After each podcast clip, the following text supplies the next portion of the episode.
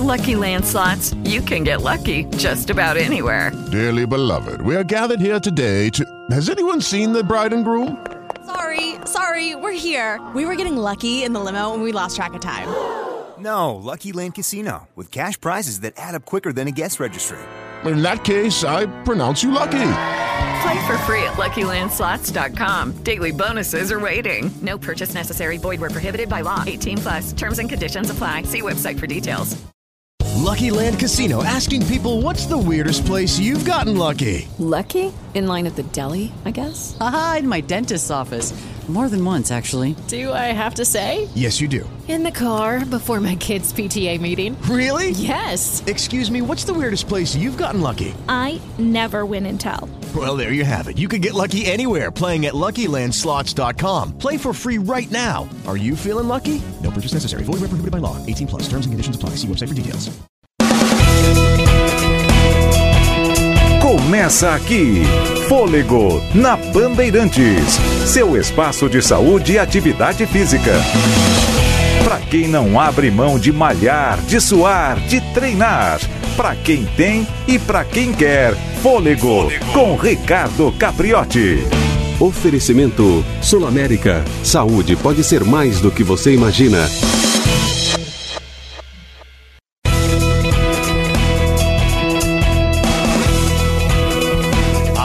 São Paulo! Oi, Brasil! Está no ar mais uma edição do Fôlego. Estamos chegando nesse domingo, 18 de outubro de 2020. O Fôlego em mais uma edição na íntegra para você. Para você que está com a gente em AM 840, no FM 90,9, no aplicativo Band Rádios. E você que vai acompanhar essa edição do Fôlego em podcast não consegue acompanhar aos domingos pela manhã? Pois é, o podcast está aí à sua disposição para poder levar a você semanalmente muita informação sobre saúde, qualidade de vida, atividade física. São os nossos pilares aqui que sustentam o programa há 12 anos no ar ainda sem as provas de corrida, ainda sem aquilo que nos move, que nos movimenta, não é? Mas com muito entusiasmo e com uma alegria muito grande para poder fazer a sua manhã de domingo ainda mais especial, ainda mais ativa, ainda muito mais dançante, porque a gente tem uma trilha sonora motivadora e contagiante esperando por você. O nosso timaço de colunistas já está aqui com dicas importantíssimas. Tem uma entrevista muito legal com um campeão na sequência, na abertura aqui do Fôlego. Enfim, são as nossas atrações que já estão prontinhas para esse domingo. Com a produção do Guilherme Simati, com o Ricardo Garcia na mesa de som, com as mixagens e sonorização do Caiame Martins. O Fôlego desta semana já começou. Fôlego. Meu nome é Alessandro, 43 anos, da cidade de Marília. Corro e pedalo para manter uma vida ativa. Fôlego. Na Bandeirantes.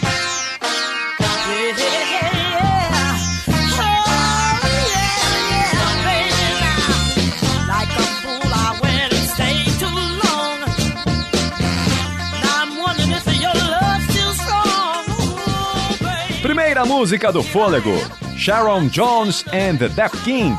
Signed, Sealed, Delivered, I'm Yours. É uma versão aqui de um clássico, né? De um sucesso, uma versão que a gente mostra para você na abertura do Fôlego, abrindo a trilha sonora do Fôlego desta semana. E a gente sempre abre batendo um papo aqui, conversando um pouquinho. E hoje eu queria falar com vocês sobre um assunto muito importante, até vai ser assunto daqui a pouquinho junto com o Sérgio Rocha, que é essa retomada dos eventos é, em São Paulo e no Brasil. Esse é um segmento que precisa urgentemente da retomada, não é? Setor de eventos. Quando eu falo eventos, são todos eles. Né? É a corrida de rua, é aquela, aquele congresso, é, enfim, tudo isso que movimenta esse setor importantíssimo da economia, que está paralisado. É, vejam vocês aí esses centros de convenções. Há quantos meses é, esses centros não recebem uma convenção, um evento, né, o que quer que seja aí, um encontro? Há muito tempo, há meses, né? Muita gente perdendo dinheiro, muita gente fechando empresas, muita gente desempregada. Isso é muito triste. Eu, antes dessa pandemia, é, estava é, também inserido nesse contexto com as minhas palestras. Eu vinha fazendo várias palestras é, sobre as questões que a gente trata aqui no Fôlego, não é? essa questão da saúde, da atividade física, da qualidade de vida, do movimento.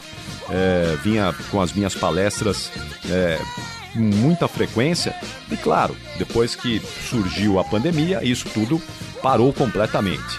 É, há um início de retomada, assim como a corrida já começa a ter uma sinalização de que pode retomar com todos os protocolos em breve, os eventos também começam a ter uma sinalização. Eu já, já fiz um evento recentemente, aí, alguns dias, para o SESC, uma reunião de SESCs, na verdade, né? o SESC de Guarulhos, o SESC de Osasco, o SESC de São Caetano do Sul.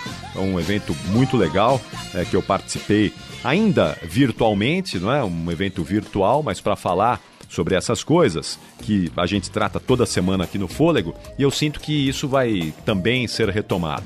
E quando isso for retomado, vai ter uma importância, um papel, um protagonismo muito grande no nosso dia a dia. Aqueles pilares que nós tratamos aqui no Fôlego, que é a alimentação saudável, que é o exercício físico, que é o sono e que é a meditação, aquilo que eu costumo falar com frequência para vocês, eu tenho a impressão que é, muita gente tem colocado isso em prática agora, até para se manter né, em pé, né, até para se manter vivo.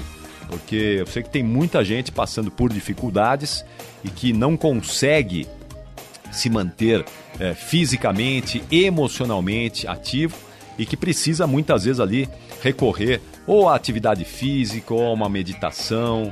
Uma noite de sono talvez não seja tão fácil, não é, com tantos problemas, mas isso vai ter que ser recuperado, minha gente, se nós quisermos ter saúde plena. Né? É, não é fácil, o país vive ainda uma situação muito dura, um índice de desemprego altíssimo, muita gente desempregada, muita gente passando necessidade. É, pode soar muitas vezes até piegas você falar em atividade física, em alimentação saudável num momento como esse, mas eu tenho certeza que esses pilares que nós tratamos aqui no Fôlego semanalmente podem ser uma excelente chave para uma virada aí na sua vida, né?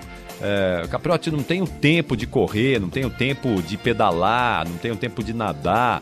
Olha, uma caminhada de 20 minutos todos os dias aí, para você ir da sua casa até o ponto de ônibus, para você ir da sua casa até a padaria ou até uh, a farmácia.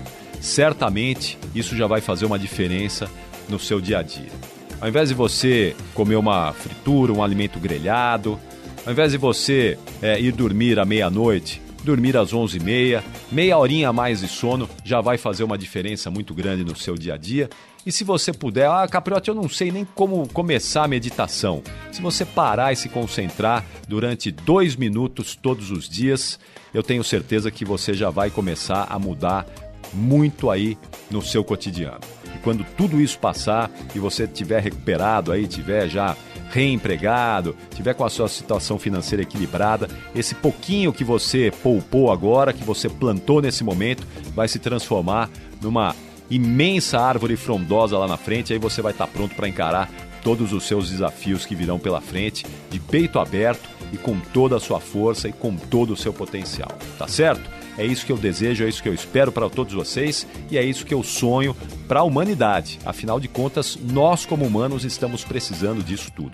A gente viu aí nos últimos dias a Europa é, tendo uma onda de reinfecção, é a tal segunda onda, não é que é, estão dizendo na Europa, e por lá também isso vai ser fundamental. Então, o mundo está precisando disso e eu tenho certeza que a, nós sairemos fortalecidos disso tudo.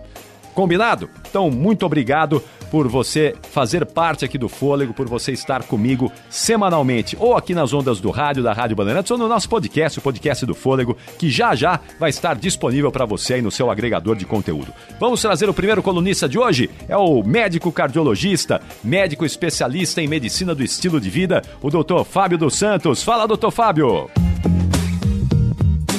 Olá, amigos do Fôlego. Nós médicos estamos celebrando nesse domingo nosso dia. Por esse motivo, começo essa coluna parabenizando a todos, principalmente aqueles que colocam essa missão de vida à frente de tantas outras coisas. Em tempos de pandemia, talvez não haja nada mais humano, posso até dizer super-humano, mas sem esquecer que não somos heróis. Apesar de médicos, sofremos, choramos, adoecemos. O esgotamento médico não é um distúrbio psiquiátrico. A Organização Mundial de Saúde define isso como uma síndrome. A mesma síndrome de esgotamento que qualquer outro profissional pode ter, a chamada síndrome de burnout. Os três componentes essenciais são: primeiro, exaustão emocional, tornando irritável e desanimado. Segundo, substituição da empatia usual por cinismo, negatividade e sensação de entorpecimento emocional, o que chamamos despersonalização. E terceiro, um baixo senso de eficácia profissional. A escola de medicina, o treinamento clínico e a vida profissional do dia a dia são extremamente rigorosos e cuidar da própria saúde pode facilmente escorregar para o final da lista de prioridades. As altas taxas de uso de álcool e drogas, sem falar em suicídio, revelam esse triste diagnóstico. O profissional que tanto cuida está doente. Esse esgotamento também é ruim para os pacientes, pois está associado à pior qualidade de atendimento, maiores taxas de rotatividade dos médicos e maior chance de erros. Se você que me ouve se sente exausto e desconectado dos seus ideais, você não está só. Em pesquisa recente, cerca de 45% dos médicos de diversas especialidades apresentavam sinais evidentes de burnout. O importante é reconhecer os primeiros sinais de esgotamento e os sintomas que não se deve ignorar. Ser um bom médico é também saber cuidar de si, para poder servir de exemplo a quem cuida. Saúde a todos e feliz Dia do Médico. Daí o Dr. Fábio dos Santos, cardiologista e médico de saúde e estilo de vida. Marca presença aqui no Fôlego da Rádio Bandeirantes, CRM 79512. Fôlego e saúde. A Organização Mundial da Saúde divulgou na última quinta-feira os resultados de seis meses de estudos conduzidos pelo projeto Solidariedade em português sobre medicamentos usados para o tratamento da Covid-19. Uma versão ainda não revisada do artigo, compartilhada na plataforma MediRevix, indica que os tratamentos com Remdesivir, hidroxicloroquina, lopinavir e interferon parecem ter pouco ou nenhum efeito na taxa de mortalidade entre pacientes hospitalizados com coronavírus.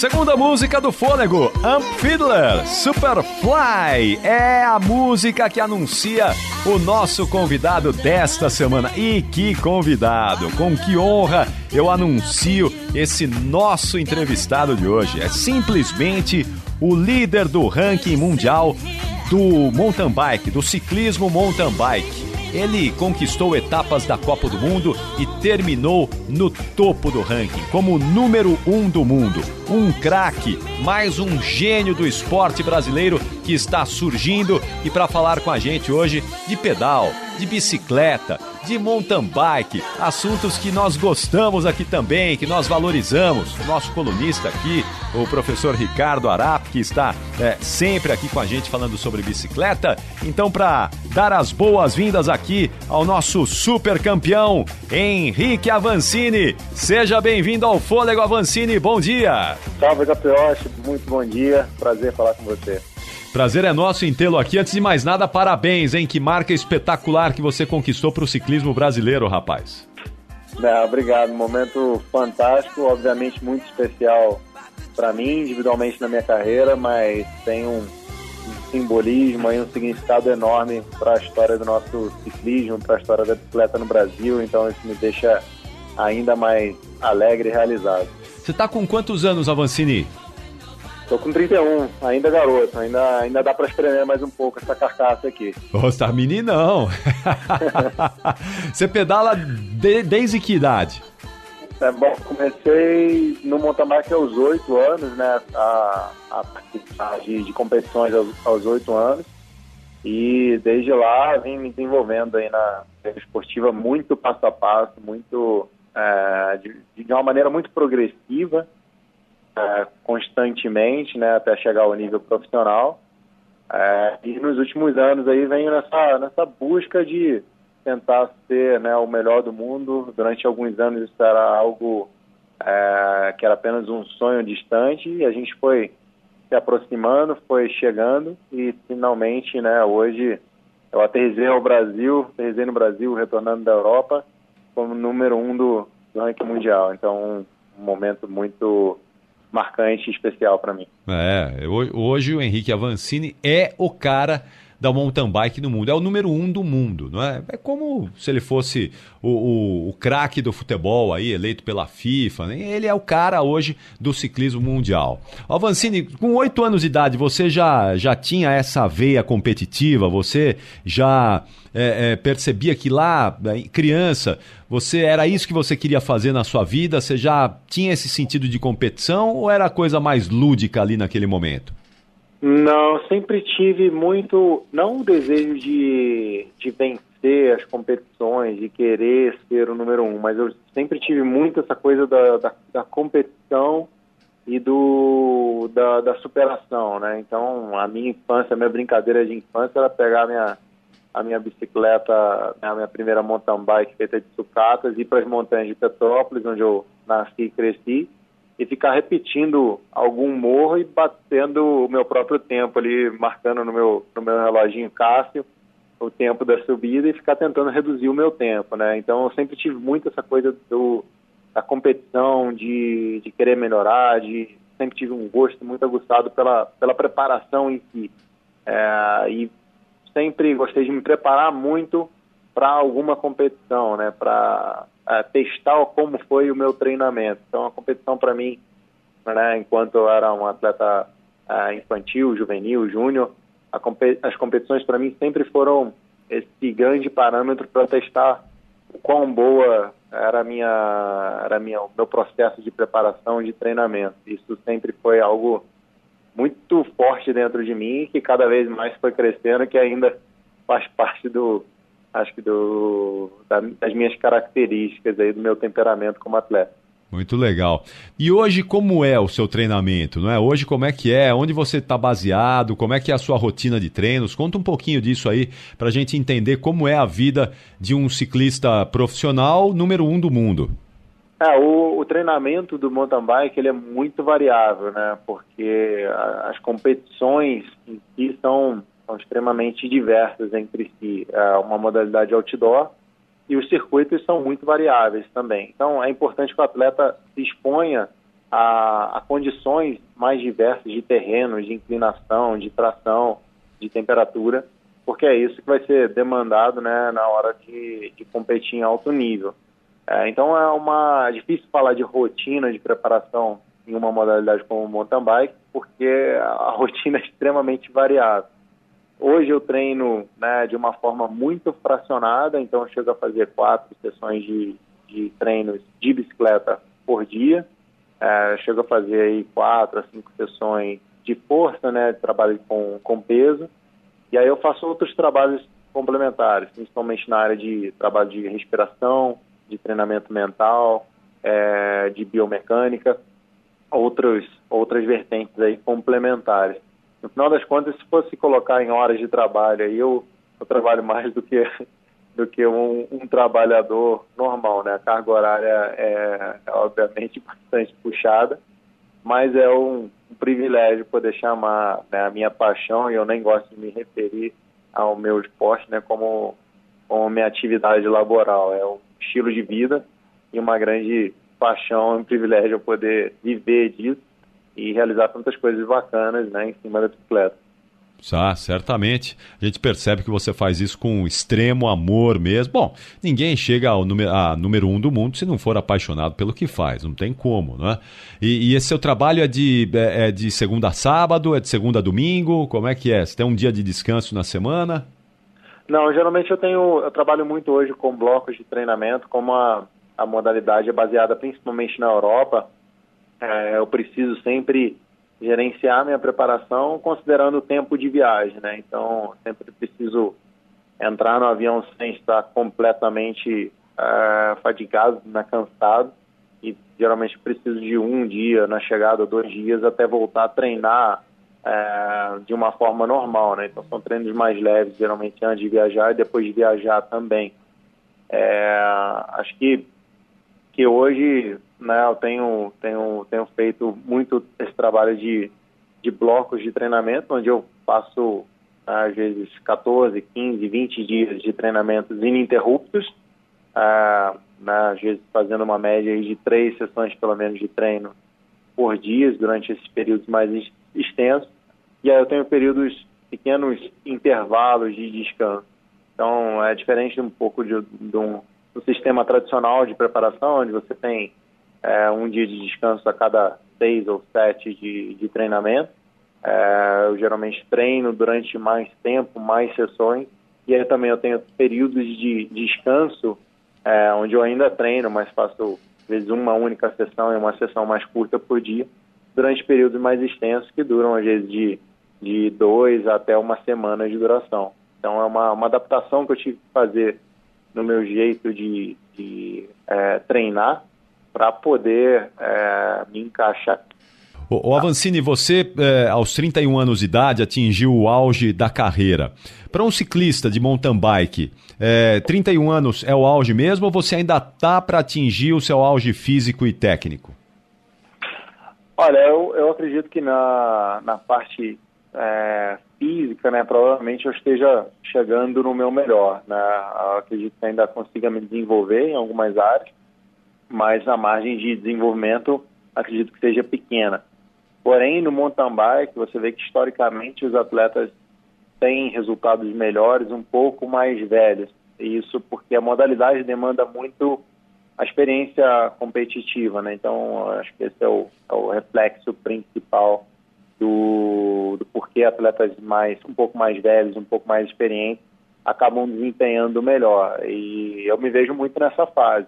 Acho que fisicamente eu tenho ainda margem de melhora, talvez não tão grande, porém, na, na minha experiência esportiva, principalmente nos grandes eventos, eu acho que eu ainda estou me desenvolvendo, ainda estou aprendendo, absorvendo e demonstrando o crescimento né, dentro das provas. Então, é, acredito né, e tenho fé que isso se, seja, seja refletido em resultados né, no, nos próximos anos agora. É, tomara, tomara. Bom, você também está de olho aí nos Jogos Olímpicos de Tóquio, né? O seu ranqueamento aí é, vai te permitir ir aos Jogos Olímpicos de Tóquio. É, é agora uma medalha que falta para você, quer dizer, é o título que falta para você depois de atingir o topo no ranking? Uma medalha olímpica é o que vai coroar a sua carreira definitivamente? Olha, eu estou chegando em 2021, né, alcançando o objetivo que, que eu almejava, né, assim como eu almejava para 2020, de largar nos Jogos Olímpicos como um claro candidato à medalha, né, é, e eu venho né, trabalhando na minha consistência de, de resultados, então é, eu tenho, mesmo nos meus dias ruins, eu tenho conquistado boas, boas marcas, bons resultados, e sempre tenho figurado na, na disputa pela vitória ou pelo, pelo top 3 né, em todas as provas que eu venho participando. Uh, acho que isso é fundamental, pensando no, nos Jogos Olímpicos. É uma prova diferente né, para o mountain bike, né? a gente tem um pelotão um pouco menor, uh, a gente tem uma, uma limitação de staff, né, de, de apoio, o que para o mountain bike uh, tem, um grande, tem um grande impacto, já que é uma modalidade mecânica também. Então, a, a forma de trabalhar e de executar a operação para os Jogos Olímpicos é bastante diferente. É, e eu venho tentando me preparar bastante com, com as pessoas que vão trabalhar comigo nos Jogos Olímpicos. A gente vem afinando, refinando a nossa, a nossa sincronia.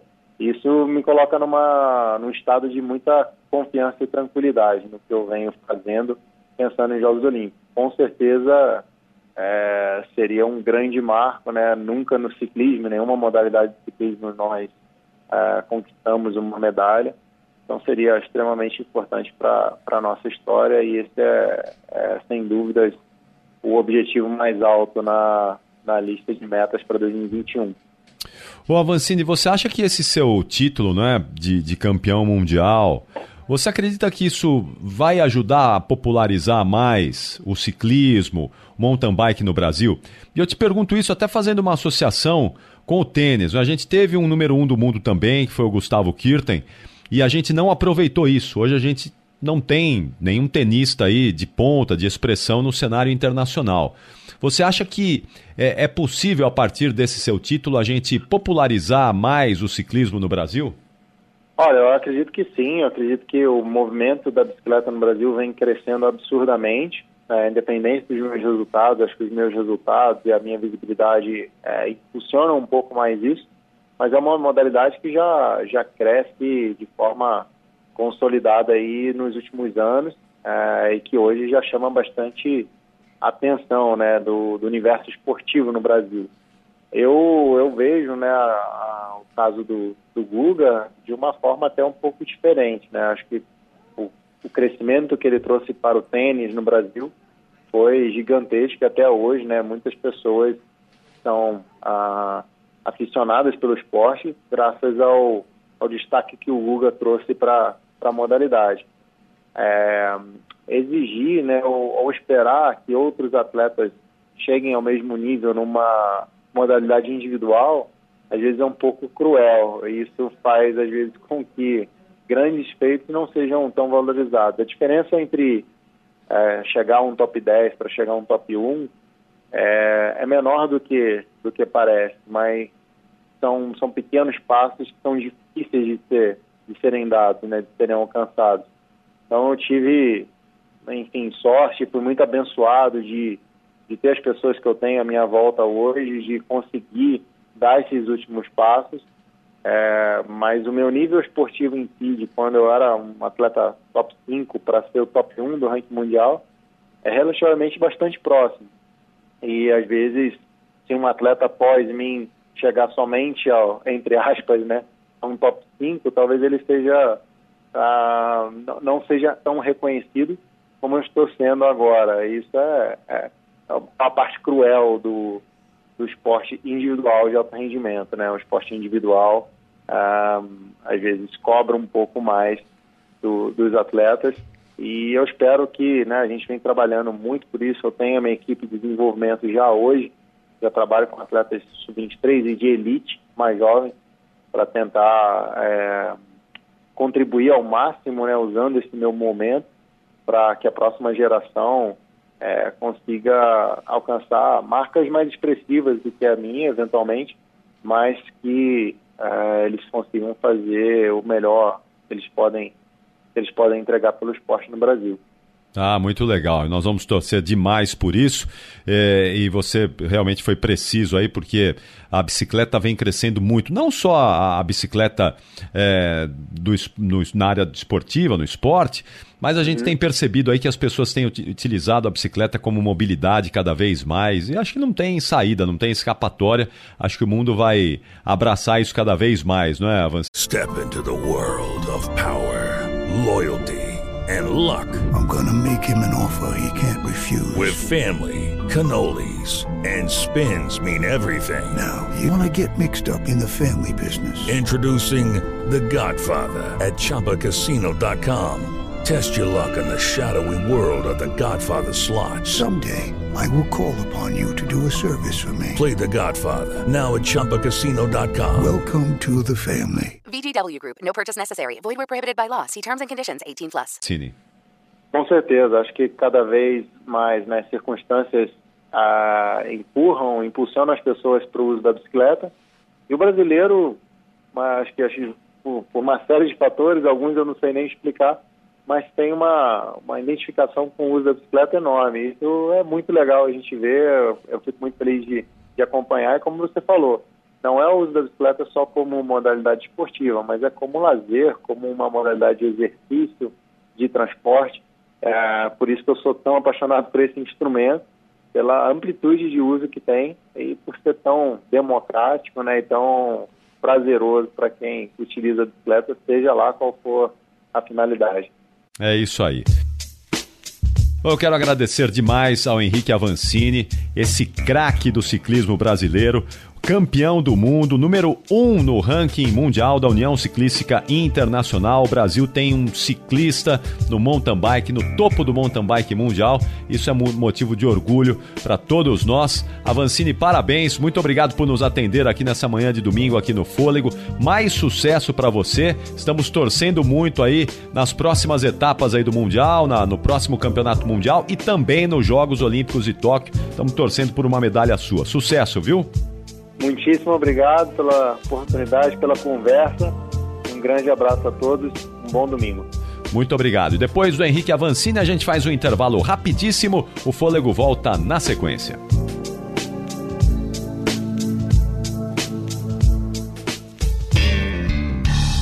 Você está na Bandeirantes com Fôlego. Fôlego, Meu nome é Eloy, tenho 67 anos e corro há 15 anos para melhorar a minha saúde. Fôlego na Bandeirantes.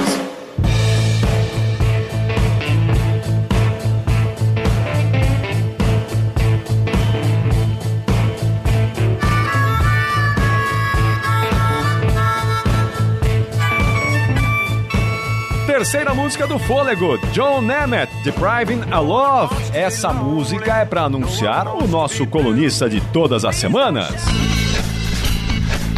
No Fôlego da Bandeirantes, Corrida no Ar, com Sérgio Rocha. Sérgio Rocha, fala Sérgio, bom dia. Bom dia, diretamente da praia de Pipa, no Rio Grande do Norte. Opa! Tá brincando? Você tá no Rio Grande do Norte? Que prova que tem é, aí, Sérgio? Os 21K da Praia de Pipa. Olha só, rapaz. Então quer dizer que você participa do fôlego com a gente e ainda aproveita para correr? É só isso, é? É, tem que fazer isso também, né, Capriotti? Tem que fazer algum esforço, né? Fazer de conta que a gente corre também.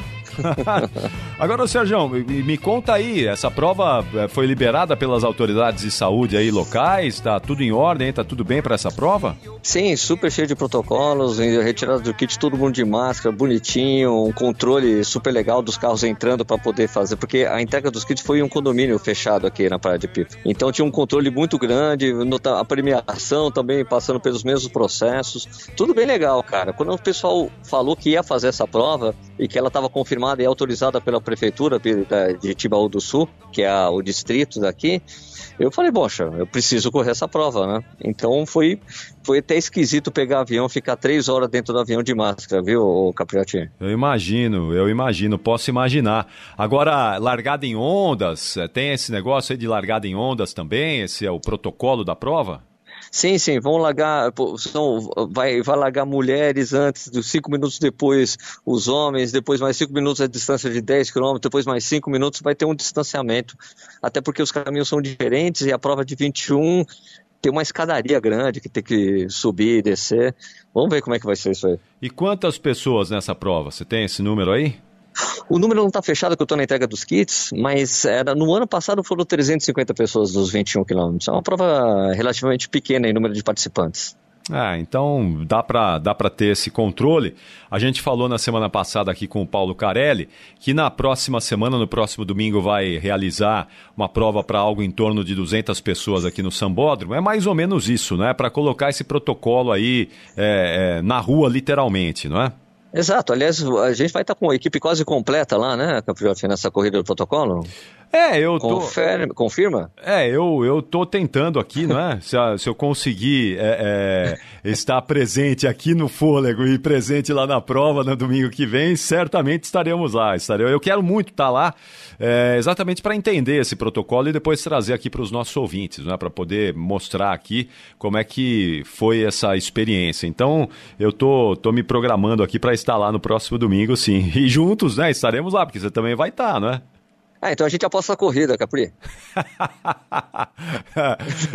Você tá correndo meia maratona, Sérgio. Eu não tô correndo nem meio quilômetro, meu. Não, brincadeira. Eu tô correndo um pouquinho, mas vai ser diversão, né? E entendimento desse protocolo. Eu acho que é, o Carelli está muito entusiasmado é, de que. Esse, eu acho que vai dar tudo certo, não? A prova para 200 pessoas, imagina, no, no Sambódromo.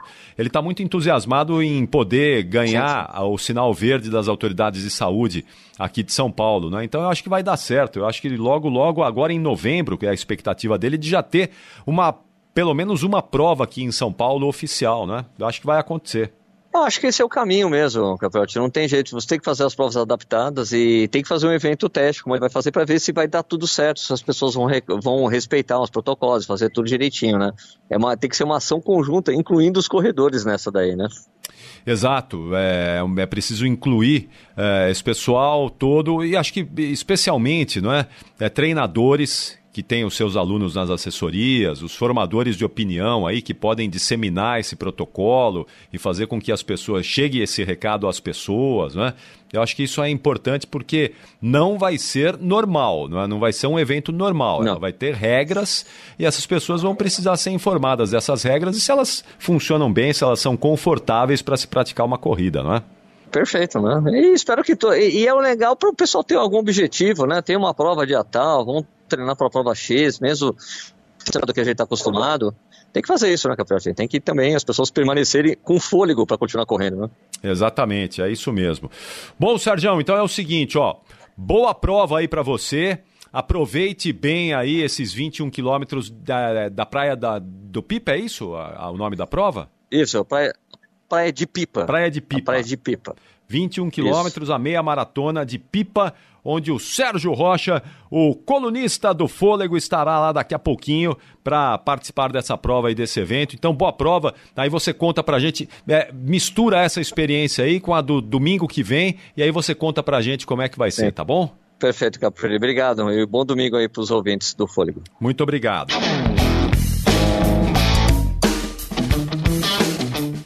Sérgio Rocha, diretamente de Natal, lá no Rio Grande do Norte. É isso, né? As provas vão começando a pipocar, vão começando a acontecer.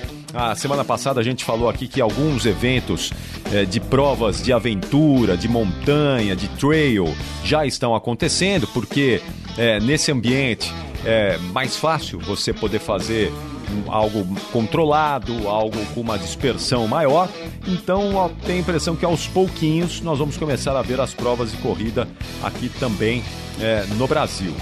E olha, eu até queria contar um relato, uma experiência é, pessoal da última segunda-feira, que foi feriado, né, dia 12 de outubro, a segunda-feira que passou. É, eu passei ali na região do Ibirapuera, do Parque Ibirapuera, por volta das 5 da tarde no feriado. E tava um dia bonito, né? Tava um sol, tava um dia bem legal. E eu me assustei, de verdade. Pela primeira vez eu passei ali, naquele lugar, é, nesse período de pandemia. Primeira não, segunda. Eu havia passado uma outra vez, um sábado pela manhã, bem cedinho. Mas olha, na segunda-feira passada, no feriado, 5 da tarde, o entorno do, do Ibirapuera era uma multidão, um formigueiro. Gente, tinha ambulante, ciclista, gente, barbaridade, pedestre, corredor, gente é, é, fazendo piquenique ali nos gramados em frente ao parque ali na, na Avenida Pedro Álvares Cabral, em frente à Assembleia Legislativa, ali no, no, no monumento, cheio de gente ali sentado, o pessoal estendeu ali é, é, toalhas, estendeu ali esteiras, lá espichado no gramado. Aí eu pergunto para as autoridades de saúde aqui de São Paulo, o que está acontecendo? Se fora do parque era como se as pessoas estivessem lá dentro. Mas por que, que não pode ir? Ou então é, proíbe de aglomerar no entorno, se é que é possível isso, se é que é permitido. Ou então, gente, vamos abrir de uma vez por todas esses parques.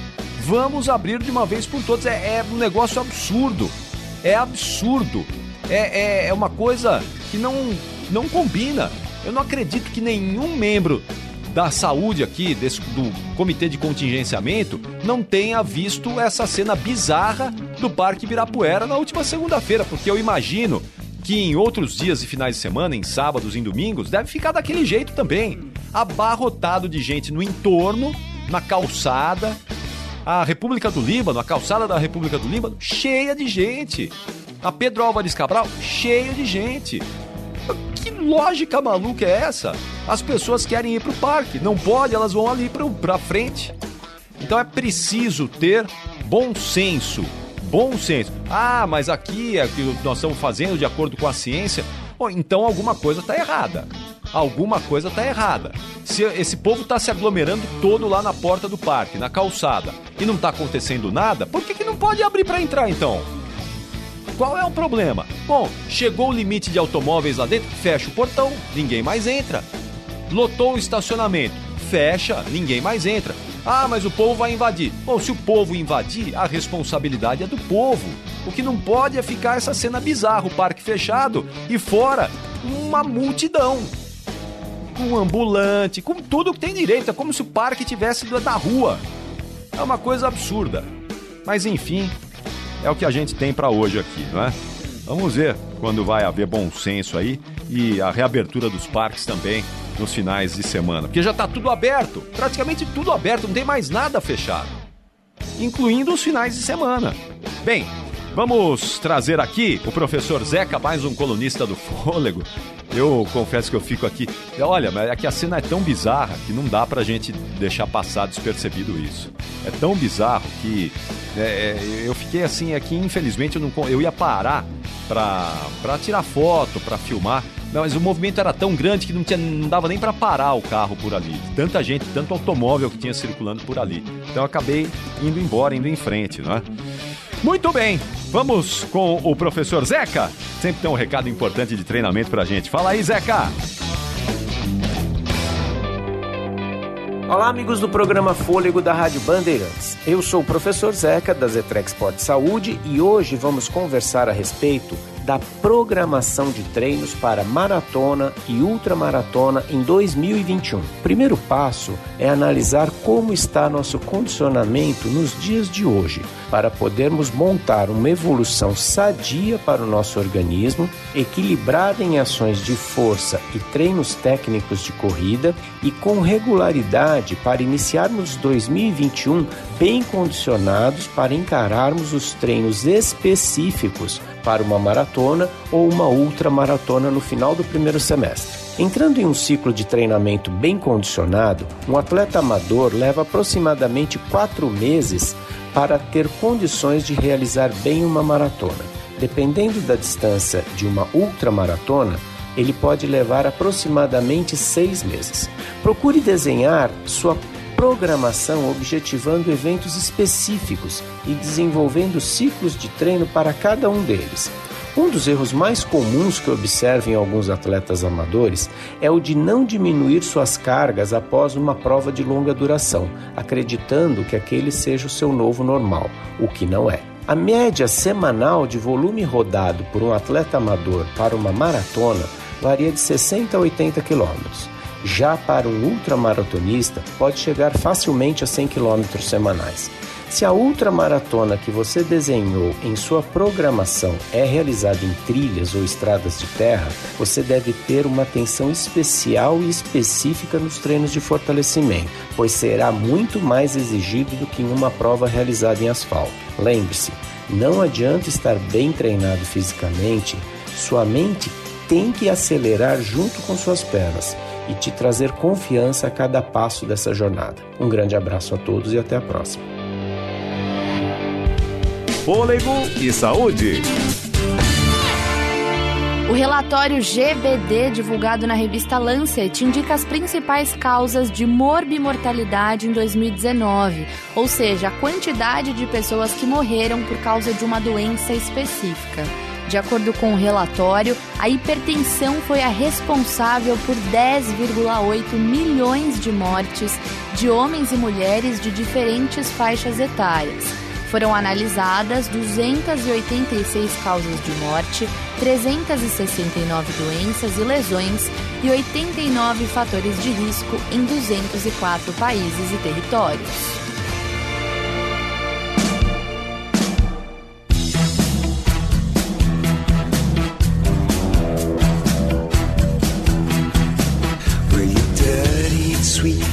Back, don't look back. Hey, I love you. You dirty and sweet, oh yeah. Quarta música do Fôlego, YouTube, Bang a Gong, Get It On. É um clássico aqui do YouTube. Ah, fazia um tempinho que a gente não tocava YouTube aqui na trilha sonora do Fôlego, hein? Aliás, Quer mandar sua sugestão? Aí tá esperando o quê? 999048756 é o nosso WhatsApp. Mande aí a sua mensagem pra gente. Manda a sua pergunta, a sua sugestão de música, o que é que você gosta de ouvir quando está se exercitando. Manda dúvida para os nossos colunistas, pergunta para mim. Pode ficar à vontade aí. O WhatsApp está sempre à sua disposição. Se você preferir, tem o e-mail também, o fôlego@band.com.br.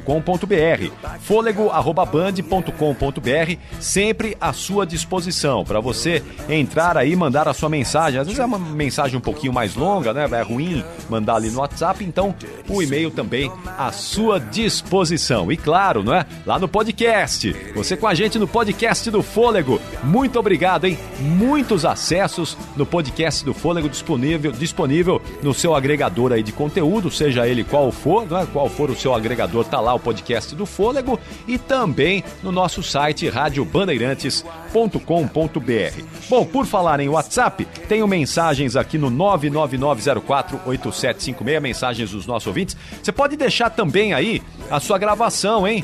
Você tá ouvindo aí as nossas é, pílulas dos ouvintes? Ah, o ouvinte aí que manda nome, idade e por que corre, ou por que pedala, ou por que nada, não é? É isso aí, manda o seu também, mas tem que ser curtinho, viu? 10, 15 segundinhos no máximo ali. Manda a sua pílula aí, o seu nome, a sua idade e por que é que você se mexe. E a gente vai colocar você aqui junto, fazendo o fôlego com a gente.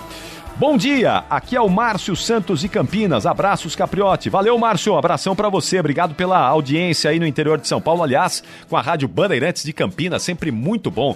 Bandeirantes de Campinas, Bandeirantes Porto Alegre, reproduzindo o fôlego todas as semanas.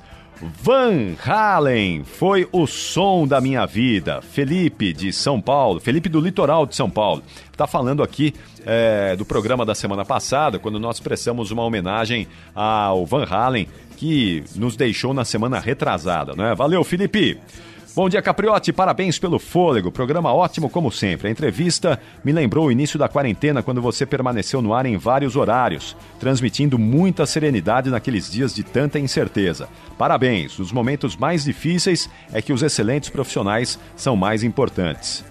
Poxa, muito obrigado aqui. Só faltou o seu nome para eu poder te identificar, não é? Mas final de telefone 1993. Muito obrigado, viu, pelo, pela mensagem aqui.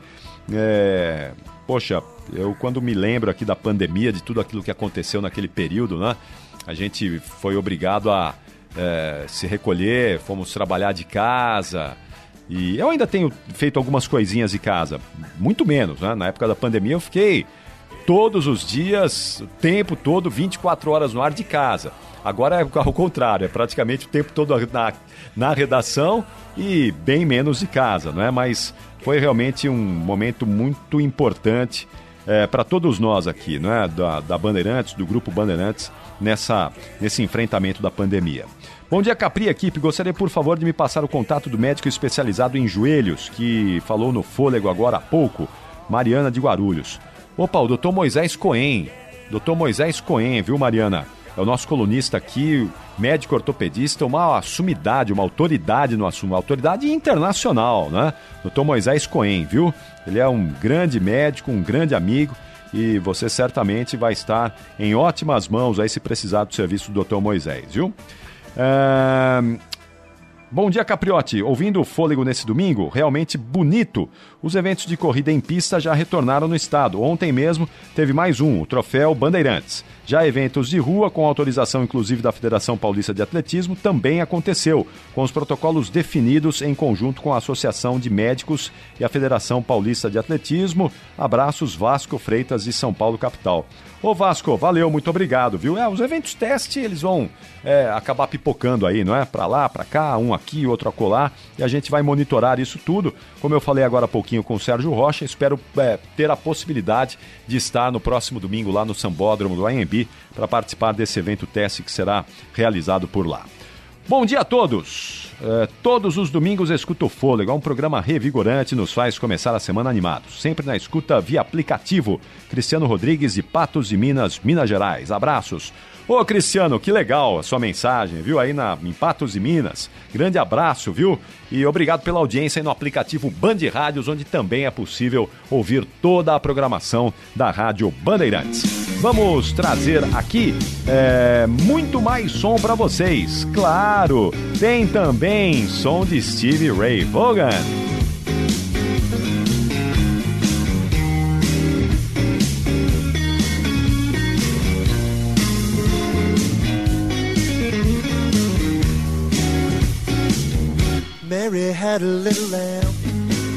Ah, esse é um som muito legal do Steve Ray Vaughan.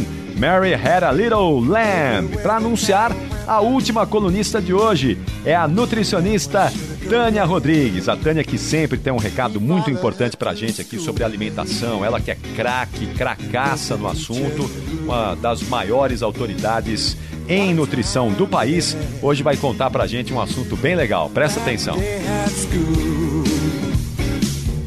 O câncer de mama é um dos mais comuns entre mulheres e, infelizmente, a causa de milhares de mortes. Desde a década de 90, o movimento Outubro Rosa tem o objetivo de promover a conscientização para a prevenção do câncer de mama, especialmente com campanhas para o diagnóstico precoce, diminuindo sua progressão e até controle total da doença. Segundo o Instituto Nacional de Câncer, o INCA, o câncer de mama é associado com fatores genéticos em mais ou menos 20% dos casos e, portanto, dificilmente modificáveis. Os outros 80 ou até 90% dos casos de câncer estão relacionados a inúmeros fatores de estilo de vida que podem ser modificados com informação e vontade de mudar os hábitos. Muitos estudos mostram que os exercícios físicos regulares são tão importantes na prevenção como também durante o tratamento da doença. A prática de exercícios físicos regularmente, além de gerar o bem-estar, também mantém o peso corporal adequado, o que é mais um fator positivo de prevenção. A alimentação também tem papel fundamental no controle de peso, mas também contribui para evitar alguns tipos de cânceres. Para isso, precisamos diminuir a ingestão de alimentos ultraprocessados, ou seja, ricos em gorduras, açúcares e conservantes, como por exemplo biscoitos recheados, os embutidos, refrigerantes e pães doces. Há também uma relação do câncer com quantidade e frequência de bebidas alcoólicas. Não existe dose segura. O ideal é deixar a bebida para as comemorações. E ainda, muitos estudos mostram que verduras, legumes e frutas de todos os tipos e cores, todos os dias, aumentam a ingestão de antioxidantes que agem na preservação das células saudáveis. Além dos vegetais, na prevenção do câncer de mama, recomenda-se feijões de todos os tipos, cereais integrais e nozes e castanhas.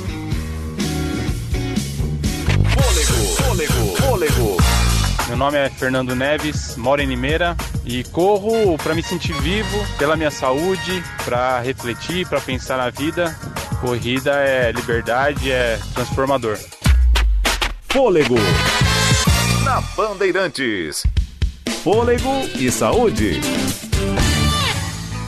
Um relatório publicado recentemente pelo The Journal of American Dental Association revela que menos de 1% dos dentistas que atuam nos Estados Unidos foram infectados pelo novo coronavírus, apesar da alta probabilidade de contaminação durante a atividade.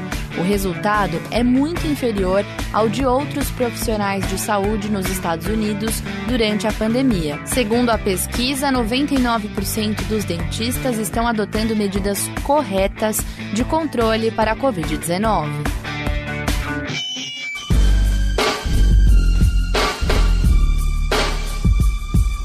Chegou fim de semana, todos querem diversão. Só alegria, nós estamos no verão, mês de janeiro. São Paulo, Zona Sul. Todo mundo à vontade, calor, céu azul. Eu quero aproveitar o sol.